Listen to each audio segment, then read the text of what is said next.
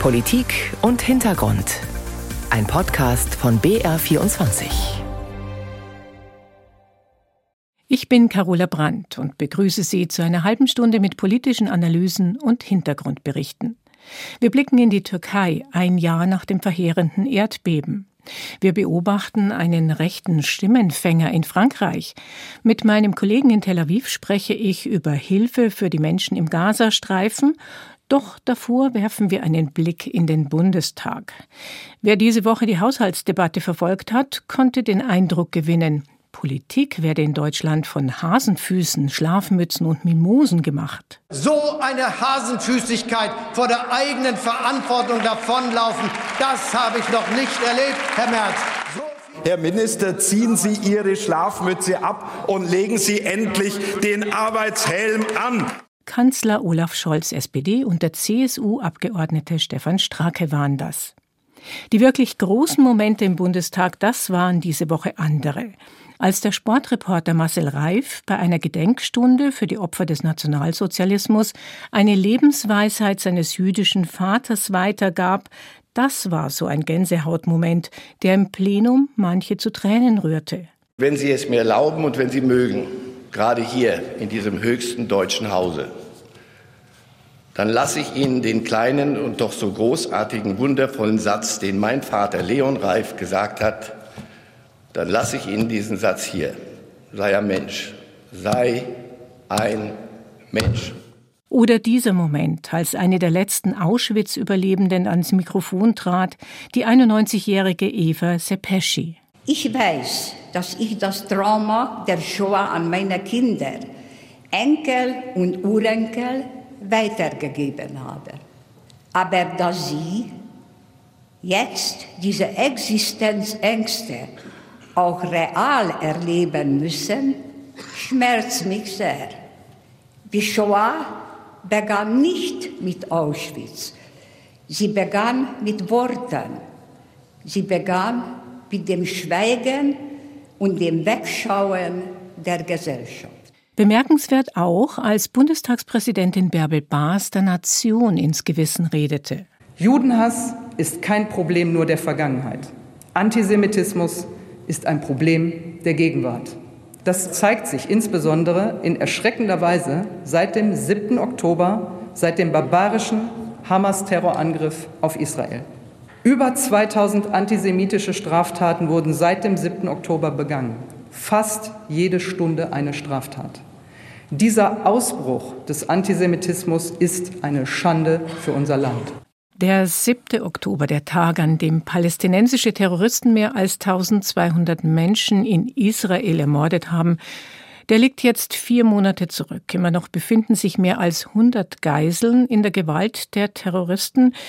Wie viele von ihnen noch leben, ist ungewiss. Als Reaktion auf den Terror ist die israelische Armee in den Gazastreifen einmarschiert und bombardiert Stützpunkte der Hamas. Mein Kollege Julio Segador ist Korrespondent in Tel Aviv und er erlebt den Krieg in Gaza und Israel von Beginn an hautnah mit. Julio, in welcher Phase des Krieges sind wir? Also wenn wir die Terminologie der israelischen Streitkräfte anwenden, dann sind wir in der ja, sogenannten zweiten Phase des Krieges, also wo Bodentruppen eben agieren, militärisch agieren im Gazastreifen. Die erste Phase vielleicht zur Erläuterung war eben, da gab es vor allem Flugangriffe.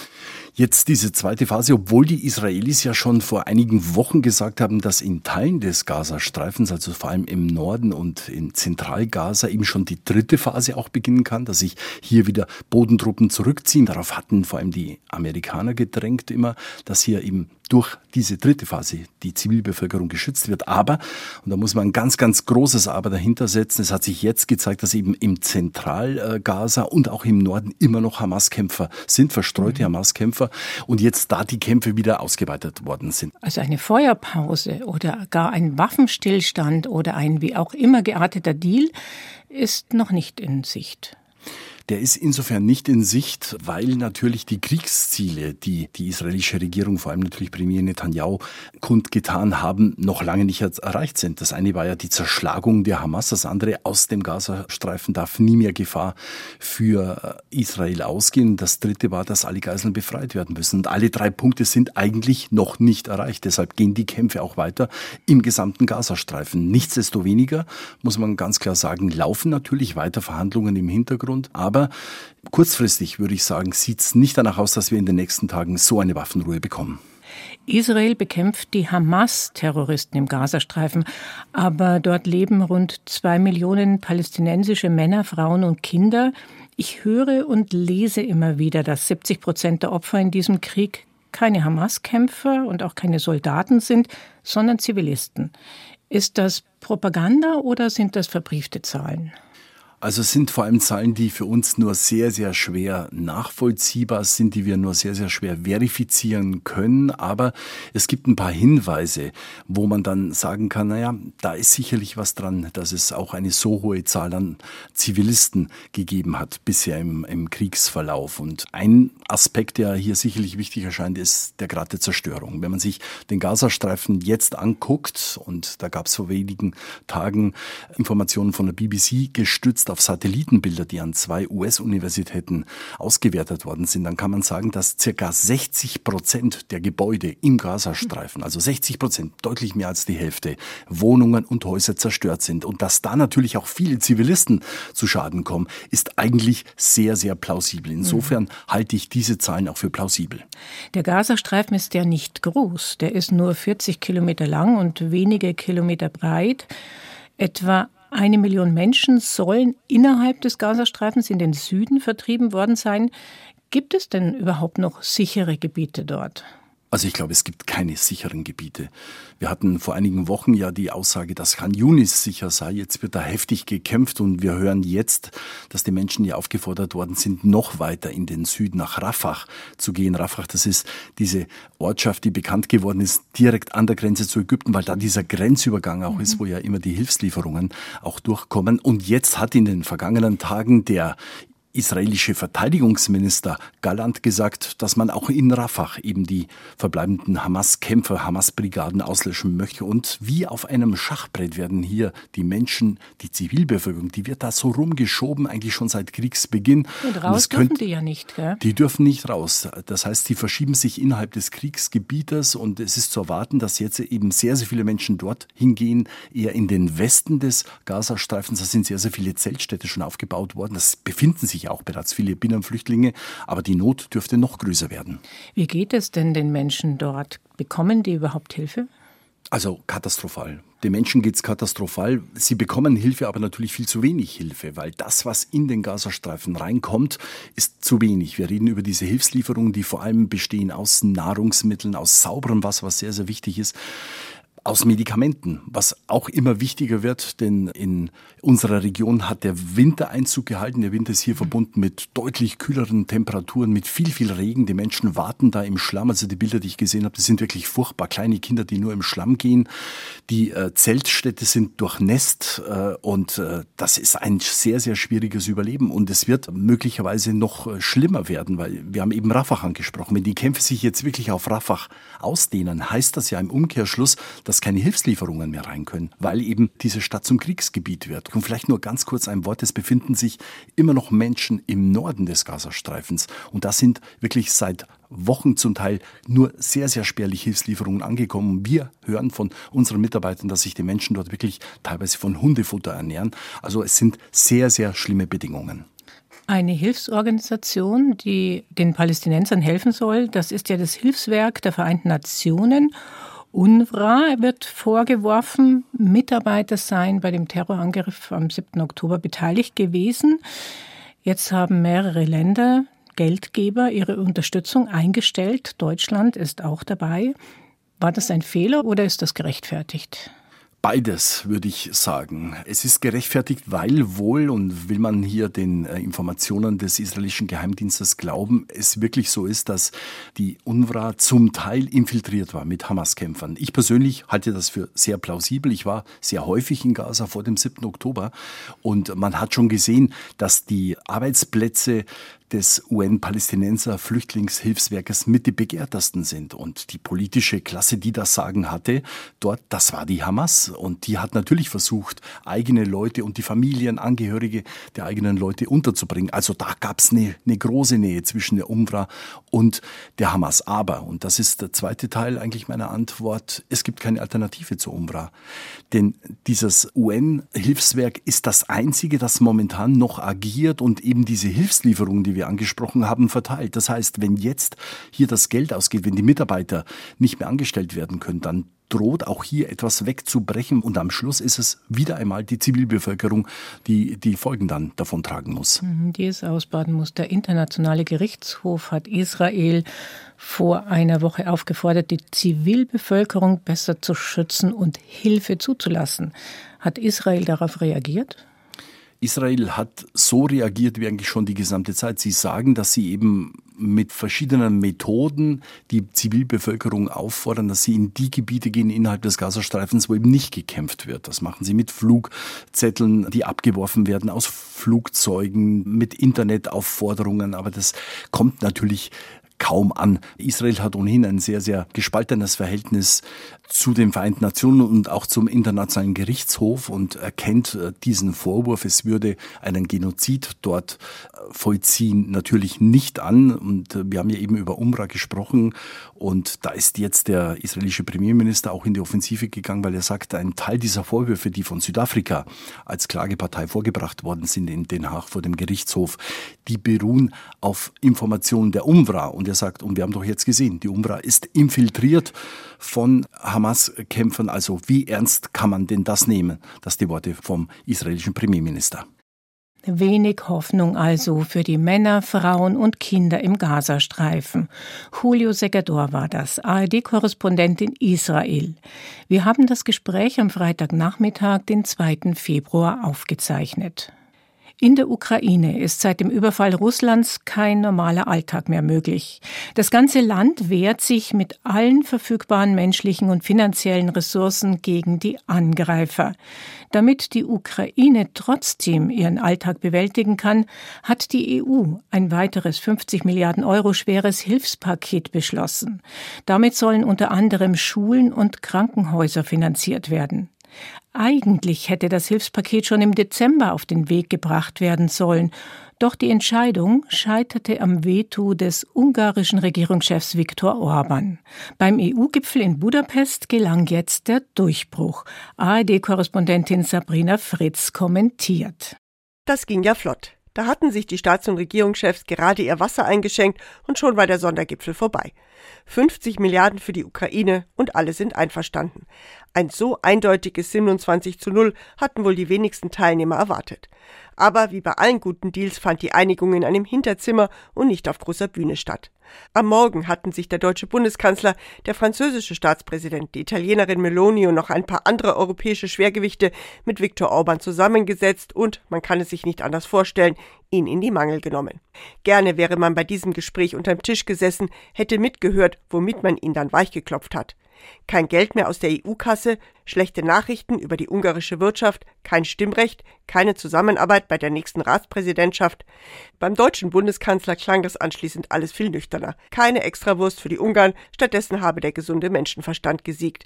Am Ende ging es wohl vor allem wie immer ums Geld. Egal, was Orban am Ende dazu bewogen hat, zuzustimmen, es ist ein gutes Signal, dass die EU-Familie zusammengehalten hat und sich nicht als zerstrittene Verwandtschaft präsentiert hat. Es ist ein wichtiges Signal an Russland, dass sich Europa nicht spalten lässt, aber auch an die Parteien, die die EU am liebsten abschaffen würden. Und große Erleichterung bei den Menschen in der Ukraine, dass ihre Lehrer, Feuerwehrleute und Rentner weiter Geld bekommen. Dass dies in zwei Jahren überprüft werden soll, wie von Orban gefordert, muss ja nicht falsch sein. Die Europäische Union hat heute gezeigt, dass sie mit einer Stimme sprechen kann. Das lag auch am deutschen Bundeskanzler, der diesmal auf keinen Fall durch Taschenspielertricks berühmt werden wollte, sondern durch eine saubere Entscheidung. Und doch, wenn man bedenkt, welche Herausforderungen vor den Regierungschefs noch liegen, bleibt das Gefühl, so ein Bohai kann man nicht jedes Mal veranstalten. Wenn es nach der Europawahl um neues Personal geht, um eine Sicherheitsstrategie mit weniger Amerika und der Klimawandel hat sich ja auch noch nicht in Luft aufgelöst. Tausende Landwirte, die heute rund um den Gipfel ganz schön viel Lärm gemacht haben, sind auch eine Erinnerung daran, dass eine Agrarreform bitter nötig ist. Insofern Glückwunsch zum gewonnenen Spiel heute, liebe EU, aber jetzt ab ins Trainingslager, die nächsten Gegner werden deutlich härter. Ein Kommentar war das von Brüssel-Korrespondentin Sabrina Fritz über das neue 50 Milliarden Euro Hilfspaket der EU für die Ukraine. Seit Wochen sind sie allgegenwärtig, selbst mitten in der Großstadt. Traktoren rollen in langen Kolonnen durch die Innenstädte, blockieren kilometerweit Autobahnen und auch die Auffahrten, kippen Gülle auf die Straßen und machen damit ihrem Ärger Luft. In mehreren europäischen Ländern protestieren die Landwirte gerade in Deutschland gegen die Streichung von Subventionen, in Belgien, Griechenland und Italien vor allem gegen Vorgaben der EU. Und auch in Frankreich blockieren Bauern die Straßen. Mit den Protesten wird auch Politik gemacht. Ein Drittbrettfahrer ist die Rechtsaußenpartei Rassemblement National von Marine Le Pen. Deren Parteivorsitzender Jardin Bardella versteht es, die Welle der Empörung zu surfen. Doch nicht nur deshalb zieht der Jungpolitiker viel Aufmerksamkeit auf sich, hat mein Kollege Jean-Marie Magro beobachtet. Ein junger Mann mit schickem Mantel streichelt eine Kuh auf einem Bauernhof in der Gironde im Westen Frankreichs. Er macht Scherze, ob die Kuh an so viele Journalisten gewöhnt sei. Dann wendet er sich an die Menschen mit den Mikrofonen und Kameras. Es gibt eine Bewegung der Wut, die sich in ganz Europa erhebt. Und diejenigen, auf die alle ihre Wut ausrichten können, das sind die Europäische Union und das Europa von Macron, das den Tod unserer Landwirtschaft will. Der Mann heißt Jordan Bardella. Er ist seit über einem Jahr der Vorsitzende des Rassemblement National, der Partei von Marine Le Pen. Bardella ist erst 28 Jahre alt, über 1,90 Meter groß, sportlich und redet geschliffen. Einige Landwirte, die ihm zuhören, sind angetan. Es gab einen Punkt, an dem ich Vertrauen in Emmanuel Macron hatte. Vielleicht bin ich heute an dem Punkt angekommen, dass ich mir zumindest Fragen stelle. Bardella ist das Gesicht der normalisierten extrem rechten Partei. Nicht umsonst wird er schon als kommender Premierminister gehandelt. Doch wer ist dieses große politische Talent der Le Pen-Partei? Jordan Bardella, j'ai 18 ans et je suis membre du Front National. Hier hört man Bardella bei seinem allerersten Fernsehauftritt im Jahr 2014. Zuvor wurde ein junger Mann in den Gärten des Trocadero in Paris erstochen. Bardella organisierte eine Veranstaltung des damaligen Front National. Gegen den Willen der Familie des Verstorbenen, aber für die eigene Profilschärfung. Marine Le Pen möchte Schluss machen mit dieser Utopie der Nachgiebigkeit, sich auf die Seite der Opfer stellen und nichts mehr tolerieren. Bardella wuchs in der Pariser Banlieue Saint-Denis auf. Seine Mutter ist Italienerin, der Vater Sohn eines italienischen Einwanderers. Die Eltern trennen sich, als Bardella noch sehr klein ist. Politisiert hätten ihn die Unruhen im Jahr 2005. Plötzlich brannten Autos vor der Haustür des Zehnjährigen.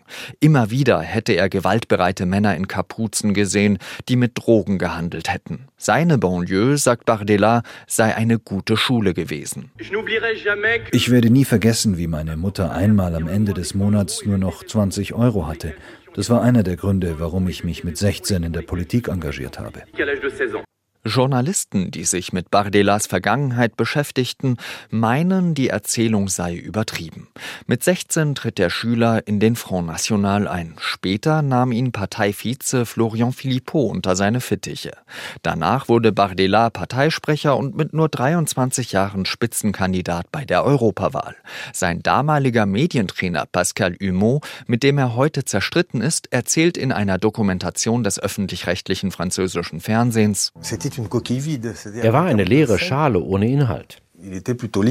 Bardella schaue lieber Netflix als politische Bücher oder die Presse zu lesen. Er plappere nur nach, was Marine Le Pen sage, habe keine eigenen Überzeugungen, sondern sei ein Chamäleon, sagen seine Kritiker.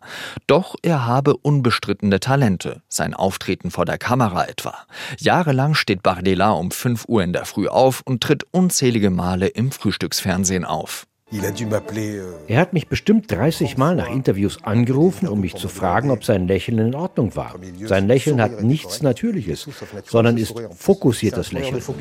Sagt sein früherer Medientrainer. Das Training sah zum Beispiel so aus. Kamera an. Monsieur Bardella, bonjour. Bonjour. Nein, überzeugter müsse das klingen, sagte ihm dann Trainer Humeau. Das Resultat heute? Jordan Bardella, bonsoir. Bonsoir. Bonjour, Jordan Bardella. Bonjour. Das alles nur, damit die Menschen, die ihn hassen, zumindest denken, für einen Fascho wirkt er sympathisch. Gleichzeitig umgibt sich Bardella aber auch mit Personen, die nachweislich Rechtsextremisten sind oder zumindest waren. Der ehemalige Parteivorsitzende des Front National, Jean-Marie Le Pen, sei, so Bardella in diesem November, kein Antisemit. Jean-Marie Le Pen hatte einmal die Gaskammern als ein Detail der Geschichte des Zweiten Weltkriegs bezeichnet. Später nahm Bardella die Aussage zurück. Für Marine Le Pens Vorhaben, in den Präsidentenpalast einzuziehen, ist Jordan Bardella trotzdem ein wichtiger Baustein, sagt die Journalistin der Tageszeitung La Croix, Céline Schön. Marine Le Pen, hat aus Jordan Bardella ihren Schützling gemacht.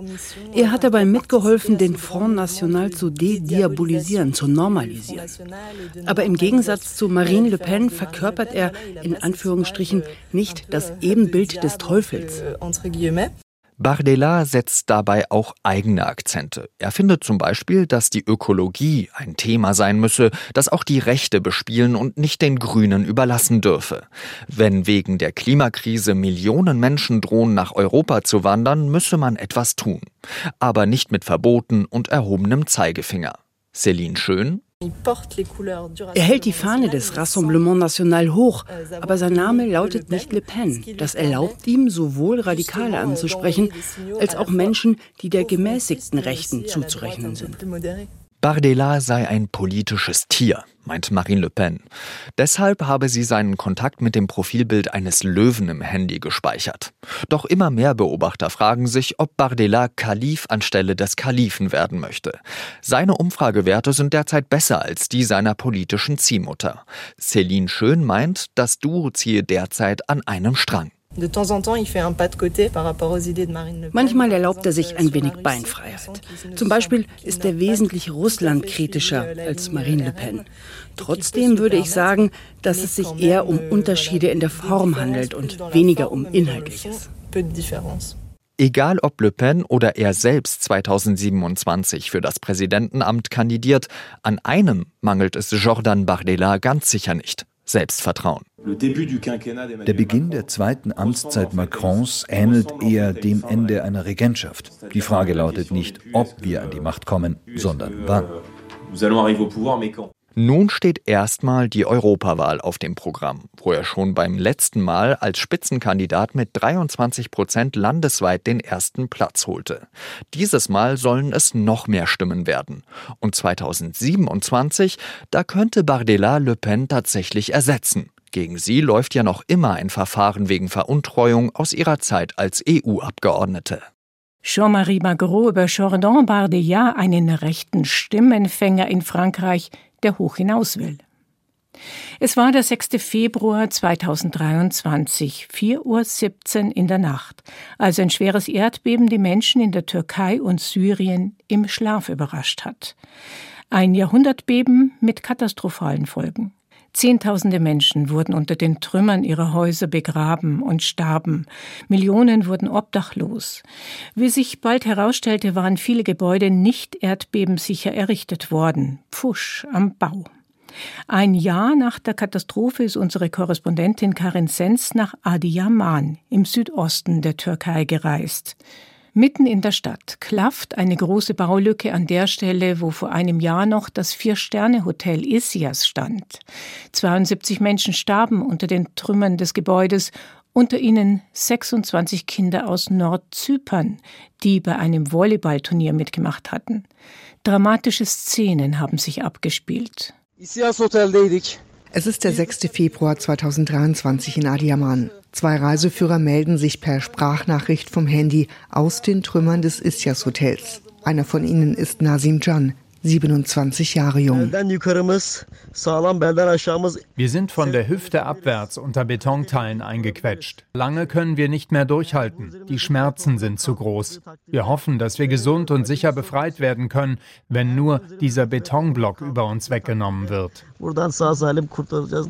Ein Jahr später steht Hassan in staubiger Outdoorhose und einfacher Jacke genau hier vor dem abgeräumten Trümmerfeld. Bis zum Erdbeben hat er um die Ecke einen kleinen Laden. Aber auch der stürzt ein. Ich bin jeden Tag hier. Ich sitze drüben in der Teestube und komme dann her und bete. Jeden Tag. Ich denke, vielleicht können diese Kinder in den Himmel kommen. Vielleicht kann ich dank ihnen in den Himmel kommen. Der 52-Jährige kommt in der Nacht des Erdbebens, um zu helfen. Er hat Geräusche, erinnert er sich. Aber mit bloßen Händen kann er kaum was ausrichten. Die Reiseführer, aber vor allem die Kinder der Volleyballmannschaften aus Nordzypern gehen ihm nicht mehr aus dem Kopf. Hassan ist ein einfacher und gläubiger Mann. Seine Stimme bleibt selbst bei schweren Vorwürfen ruhig. Hier wurde ein Mord begangen. Schauen Sie, die Häuser drumherum sind nicht eingestürzt. Warum? Weil man das Gebäude hier so schlecht gebaut hat. Nach dem, was ich hier sehe, sind auch Säulen abgesägt worden. Er streift mit dem Fuß über die Betonbrocken, wohl Überreste des Isyas. Man sieht darin grobe Kiesel verarbeitet. Der Hotelbesitzer soll beim Bau minderwertigen Beton verwendet haben. Ein paar hundert Meter weiter in einem Hotel sind Eltern der Jugendvolleyballteams aus Nordzypern angekommen. Sie wollen beim Prozessauftakt gegen den Besitzer des Isyas Hotels dabei sein. Rushen ist eine von ihnen. Sie hat ihre 14-jährige Tochter Selin verloren. In just 10 seconds in nur zehn Sekunden ist das Gebäude eingestürzt. Meine Tochter und ihre Freunde haben geschlafen. Sie haben nicht mitbekommen, was passiert ist. Auch vor dem Gerichtssaal fließen viele Tränen. Und Rushen gibt im Namen Allah ein Pressestatement. Die Mörder sollen nie mehr Tageslicht sehen. Jeder, von den Mitarbeitern der Stadtverwaltung bis hin zu denen, die den Bau des Hotels genehmigt haben, ist verantwortlich. Sie werden bestraft werden. Angst, gleich im Gerichtssaal dem Hotelbesitzer ins Gesicht schauen zu müssen, scheint hier keiner zu haben. Aber der Hotelbesitzer wird nur per Video aus dem Gefängnis zugeschaltet. Er bestreitet, alle Vorwürfe beim Bau gepfuscht zu haben. Der Hotelbesitzer beteuert in seiner Videoaussage, er habe ganz legal gebaut, mit allen Genehmigungen. Von Behördenseite sitzt keiner auf der Anklagebank. Das soll in einem anderen Verfahren passieren. Im Zuschauerraum im Gerichtssaal in Adiaman sitzt auch eine unscheinbare Frau mit einem gerahmten Foto eines jungen Mannes auf dem Schoß. Als der erste Verhandlungstag zu Ende geht, bricht es vor dem Gerichtsgebäude plötzlich aus ihr raus. Die Verantwortlichen seien nicht aufgetaucht, aber sie werde sie zur Rechenschaft ziehen. Es ist die Mutter von Nasim Can, dem verschütteten Reiseführer, der nach dem Erdbeben die Sprachnachricht schickt. Helfer können den jungen Nasim Can drei Tage nach dem Erdbeben lebend aus den Trümmern des Isyas Hotels bergen. Das türkische Fernsehen zeigt Bilder, wie sie den 27-Jährigen in der Dunkelheit auf einer Trage zum Krankenwagen bringen. Mit einer Geste bedankt er sich bei ihnen. Aber er schafft es nicht, genauso wenig wie sein Kollege. Beide sterben kurz nach ihrer Rettung. ARD-Korrespondentin Karin Sens war das über das Erdbebendrama in der Türkei. Auf Spurensuche in der Türkei begeben sich auch die Kolleginnen und Kollegen vom Weltspiegel. Ihre 45-minütige Fernsehdokumentation Alles anders nach dem Beben können Sie in der ARD Mediathek anschauen. Das war Politik und Hintergrund mit Carola Brandt am Mikrofon.